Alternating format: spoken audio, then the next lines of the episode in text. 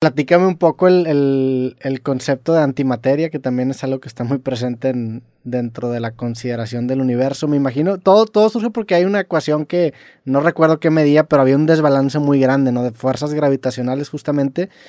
Y, a, a, esa, a, esa, a esa diferencia le tuvieron que llamar que había algo ejerciendo una fuerza gravitacional o estoy diciendo ah, mierda? Te refieres a la materia oscura. Sí, materia oscura, perdón. Eso es.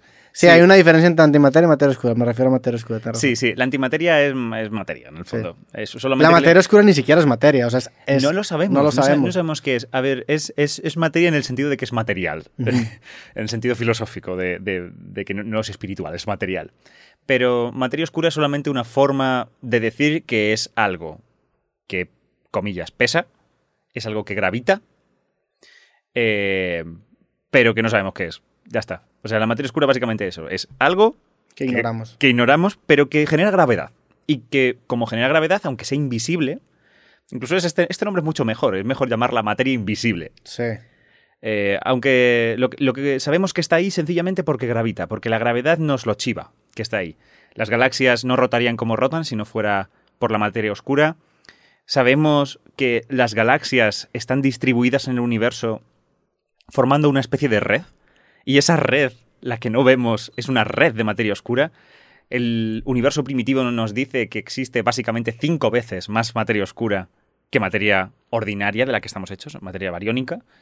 Em, si no hubiera materia oscura, no veríamos como pequeñas deformaciones en el cielo nocturno que tienen que ver con, con que la gravedad ha curvado esos rayos de luz y te podría decir montones y montones de más evidencias. Tenemos una forma de interactuar con esta materia oscura, tenemos algo, o sea, para saber qué es o tener más información, o es una incógnita. Es, es una incógnita que se acabará resolviendo en algún punto, pero es misterioso porque por ahora prácticamente con la materia oscura lo que podemos hacer es, es simplemente mirar. Se piensa que la materia oscura es una partícula nueva que desconocemos, que no sabemos cuál es. Eh, pero la movida, por ejemplo, es que el acelerador de partículas en Ginebra esperaba encontrar esta partícula, ¿no? Encontrar algún indicio de qué partícula, una partícula que no interactúa con la luz, una partícula que tiene suficiente masa, una partícula que cumple una serie de propiedades, eh, era la que formaba la materia oscura. Y sin embargo, esa partícula no se ha encontrado. Hay muchos más experimentos alrededor del mundo que intentan detectar esta materia oscura, porque si la materia oscura existe, tal vez está ahora mismo en esta habitación en el sentido de que a lo mejor esa partícula desconocida, pues hay unas poquitas de esas partículas en esta habitación, pero claro, esas partículas hay que detectarlas. Y hay experimentos del mundo que tienen como gigantescos detectores que esperan que una de esas partículas de materia oscura golpee una cierta parte del detector y a través de un proceso muy complicado, en cristales muy bien diseñados, den la señal de, hey, aquí ha chocado una partícula de propiedades muy diferentes a las que conocemos. Puede ser materia oscura. Ninguno de esos detectores ha detectado nunca nada significativo. Pero ¿cuáles serían las variables distintas a las partículas que conocemos? ¿A qué sería lo diferente? ¿La velocidad, el tamaño? ¿Qué, qué, qué sería lo diferente? De... Lo, primero que podría ser... A ver, esta es una variable, por ejemplo, muy... Primero, lo primero que tiene que cumplir es no puedes interactuar electromagnéticamente. No puedes... No puedes tener, primero, carga. No, tienes, no puedes tener carga eléctrica porque no puedes interactuar electromagnéticamente. Por eso eres, eres neutra, eres invisible. Mm.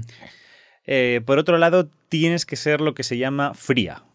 Tiene que ser una partícula, es materia oscura fría, que es un poco lo que has dicho, las velocidades. No te puedes mover a velocidades muy altas, porque lo que las simulaciones del universo han descubierto es que la materia oscura, la única forma de que eh, generen la estructura del universo que vemos hoy en día es que no vaya muy, no vaya muy rápido. Y ir lento, en vez de rápido, es básicamente ser fría. Así que esa es otra propiedad que las partículas tienen que cumplir. Te puedo dar una lista así de cosas que se tienen que cumplir. Es un poco de los requisitos. Pero no da un poco de miedo descubrirla por lo, por, lo masivo que acaba siendo el, este tema de materia oscura. O sea, que podría cambiar y reescribir todo. ¿O no? Eh, realmente no es una de las cosas que perturbe más a los físicos.